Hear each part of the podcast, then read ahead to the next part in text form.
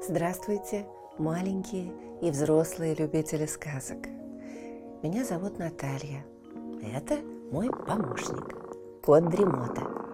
Мы читаем вам сказки, а вы слушаете и засыпаете. Пишите в комментариях названия сказок, которые вы хотели бы услышать, ставьте лайк, жмите на колокольчик и устраивайтесь поудобнее. Сказка начинается. Итальянская сказка «Похлебка из камней». Жили две сестры – Анна-Мария и Виктория. Анна-Мария вышла замуж за богатого лавочника, Виктория – за угольщика. Уголь жечь – не то, что товары в лавке продавать да барыши подсчитывать. Угольщик работает много, зарабатывает мало. Но в маленьком домике, что стоял на опушке леса, всегда было весело, потому что угольщик вставал с песней и спать ложился с песней, да не с одной и той же, а все с разными. И откуда он их брал? Дети у Виктории, две девочки и три мальчика, росли румяные, послушные и веселые. А у Анны Марии был всего один сын, да и тот злой и плаксивый. Как мать не угождала, как не баловала, он только худел и бледнел от злости. Вот богатая Анна Мария и завидовала бедной Виктории. Настал год, когда в местности, где жили сестры, появилась черная лихорадка. Она заглядывала то в один дом, то в другой, не миновали страшные гости хижины угольщика. Постучались и в дом лавочника. В один день сестры вышли замуж и в один день стали одинокими. Осталась Виктория с пятью маленькими детьми.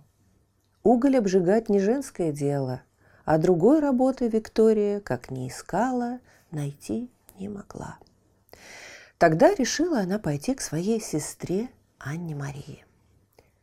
«Помоги мне, сестра», — попросила Виктория. «Дай хоть немного хлеба, чтобы накормить детей». «Навязались на мою голову дармоеды!» — закричала Анна-Мария.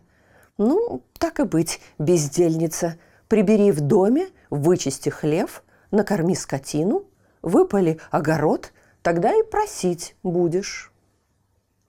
Виктория прибрала в доме, вычистила хлев, задала корм коровам, подоила их, все сорняки в огороде выдергала.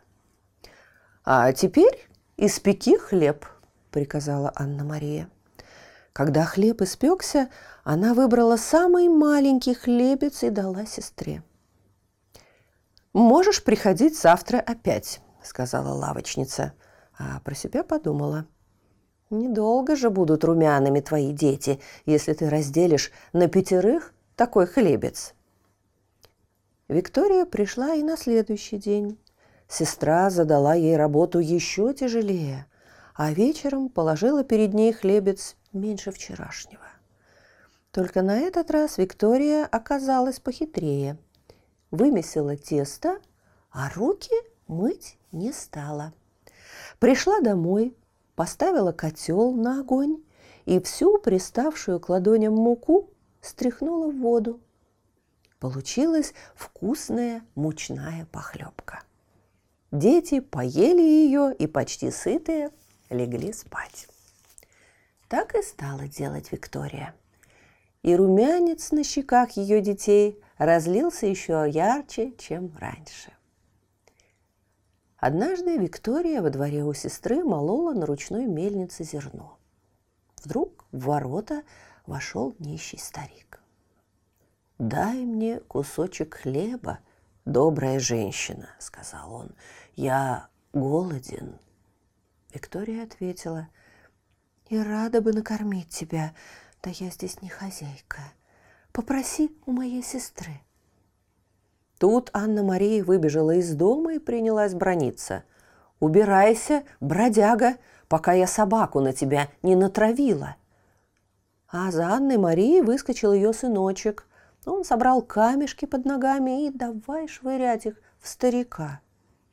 Нищий повернулся, чтобы уйти, но Виктория успела шепнуть ему. «Вечером жди меня у поворота дороги, где растут большие оливы». Виктория закончила работу и пошла домой. На камне у поворота дороги сидел нищий и ждал Викторию. Она вынула из корзинки свой хлебец, разломила его на шесть равных частей и одну протянула старику. Старик взял хлеб и спросил, «Чью же долю ты мне отдала, женщина?» «У меня пятеро детей», — ответила Виктория. «Шестая я сама». Вот я и отдала свою долю. Ты не беспокойся. Я сегодня много поработала и скоро усну, а во сне человеку есть не хочется. Что ж, спасибо. Может, и я когда-нибудь тебе помогу, сказал старик. Прошло еще немного времени. Как-то сын Анны Марии увидал парящего в небе орла и захотел с ним поиграть. Анна-Мария так любила сына, что, будь у нее крылья, она непременно полетела бы за орлом. Однако крыльев у нее не было. И она стала уговаривать милого сыночка поиграть другими игрушками. Но милый сыночек хотел только орла – он разинул свой большой рот и принялся вопить. Да так, что к вечеру все в доме оглохли от его крика, а сам он заболел. «Ну, а твои дети?» – спросила Анна-Мария у Виктории. «Здоровы?» «Здоровы», – ответила Виктория. И тут Анну-Марию начала грызть черная зависть. Она послала сестру работать в поле, а сама побежала к ней в дом. Когда Анна-Мария увидела, какие румяные, веселые дети у Виктории, она чуть не заплакала от огорчения. «М милые племянники, добра бы вам не видать, чем кормит вас мать, что у вас такие круглые щеки?» И она больно ущипнула младшего мальчика. «Мы едим мучную похлебку», ответил старший. Мучную похлебку? А где же мать берет муку? Как только мама приходит домой, она стряхивает над котлом муку, приставшую к ладоням, сказала девочка. Ах, вот оно что, подумала Анна-Мария. В тот же вечер она велела своей сестре хорошенько вымыть руки перед уходом и прогнала ее не дав ни кусочка хлеба. Виктория пошла домой с пустой корзинкой. На повороте дороги она остановилась и задумалась. Что она скажет голодным детям? Чем их накормит? Тут Виктория увидела у обочины три камня. Она подняла их, положила в корзинку и сверху прикрыла передником. К ее возвращению дети, как всегда, наносили воды, вымыли котел и разожгли огонь в очаге. Когда Виктория пришла, вода в котле уже закипала. «Ну, детки», — сказала она, — «сегодня у нас будет похлебка, да не мучная, а из хорошего мяса». С этими словами Виктория опустила в котел три камня. «А мясо долго варится?» – спросили дети. Долго, детки. Видите, какое оно твердое? И Виктория постучала деревянной ложкой по камням в котле. Когда оно станет мягким, похлебка будет готова. А пока поиграйте. Дети побежали играть. Мать села у котла, в котором варились камни, и горько заплакала. «Час уже поздний», — думала она. «Дети поиграют и уснут, позабыв о еде. Сегодня я их обманула. А что с ними будет завтра? Удастся ли мне найти работу? Но вот двери распахнулись, и в комнату вбежали дети. Они привели с собой, кого бы вы думали? того самого старика нищего, которого Виктория недавно накормила хлебом. «Мама! Мама!» – закричал старший сын. «Дедушка сказал, что он тоже голоден. Накорми и его нашей мясной похлебкой». «Почему ж не накормить?» – проговорила Виктория. «Но мясо еще твердое. Пусть дедушка погреется у очага и подождет, а вы побегайте немного». Дети убежали. Тогда женщина сказала старику, «Не сердись, добрый человек. В прошлый раз я отдала тебе свою долю, а сегодня у меня ничего нет». «А что же варится в котле?» – спросил старик. «Камни», – отвечала печально Виктория. «Зачем ты меня обманываешь? Я чувствую запах мяса». «Клянусь тебе, там нет ничего, кроме камней», — сказала бедная женщина и, подбежав к котлу, черпнула из него большой деревянной ложкой. Как же она удивилась, увидев в ложке большой кусок вареного мяса. «Я же говорил, что пахнет мясом», — сказал старик. «Зови детей ужинать». «Но похлебку еще нужно посолить, а у меня нет соли. У тебя красные глаза, значит, ты плакала. Может, одна слезинка попала в котел? Нет ничего солонее материнских слез. Виктория попробовала похлебку, и правда, она была солона в меру. «Детки, идите есть!» – закричала она обрадованно и налила похлебку в большую миску дай детям по куску хлеба к похлебке, сказал старик. Виктория покачала головой. В доме нет хлеба. Ты опять меня обманываешь, ответил старик, усмехаясь. Посмотри-ка на полке в шкафу. Виктория послушно открыла дверку шкафа и увидела, что на полке лежат семь маленьких круглых хлебцев. Все сытно поели. Потом старик сказал, «Ну, теперь неплохо бы выпить стаканчик доброго вина и закусить ломтиком броччо. Спустись-ка, женщина, в погреб». Виктория, не говоря ни слова, спустилась в погреб, хотя знала, что там совсем пусто, даже мышам поживиться нечем. Но чудеса не кончились. В погребе стоял бочонок вина, и рядом лежали головки соленого овечьего сыра, а с толстого крюка на потолке свисали копченые окорока и гроздья колбас. После ужина ребятишки уснули. «Ах, сеньор нищий!» — воскликнула Виктория. «Да вы, видно, волшебник. Так оно и есть, ответил старик. Сделать все, что я сделал, сущие для меня пустяки.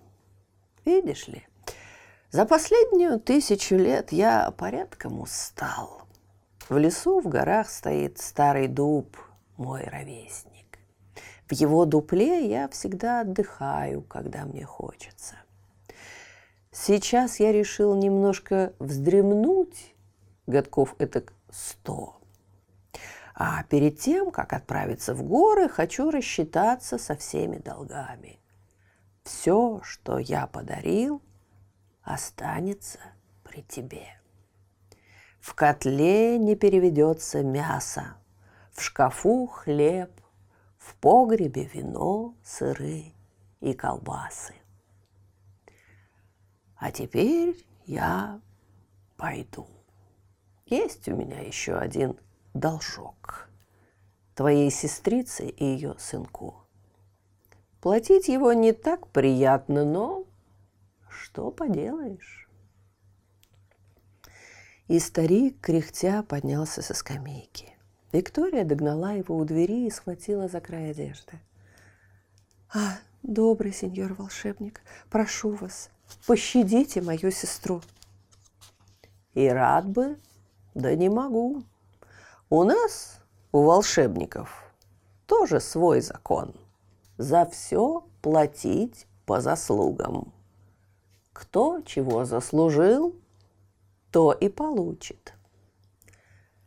Старик ушел, а Виктория так и не заснула до света. Хоть и злая у нее сестра, а все-таки сестра. Утром побежала она к Анне Марии. Смотрит, Анна-Мария, целая и невредимая, вышла встречать ее на крыльцо. «Беда, сестрица!» – закричала она. «Вчера вечером приходил ко мне тот самый проклятый ста...» «Ой-ой-ой-ой-ой!» И Анна-Мария схватилась за щеку.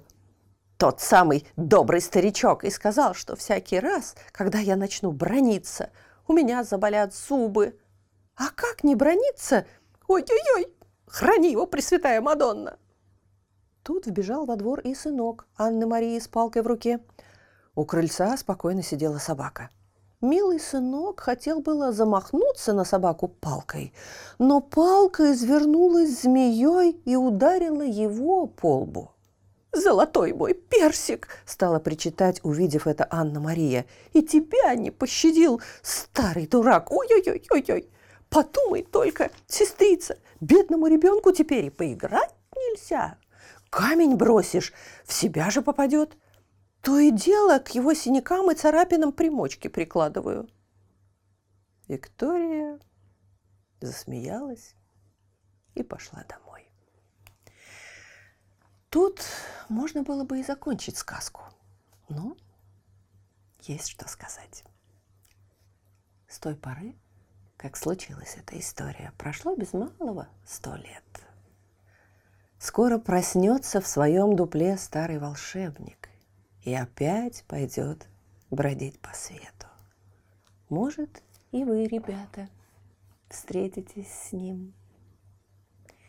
Вы его не бойтесь. Он старик хороший. Не забывайте только, что он за все платит по заслугам. Кто чего заслужил – то и получит. Слышите, наш кот Дремота запел свою песенку. Это значит, что пора засыпать. Мы обязательно встретимся снова. Ну а сейчас спокойной ночи.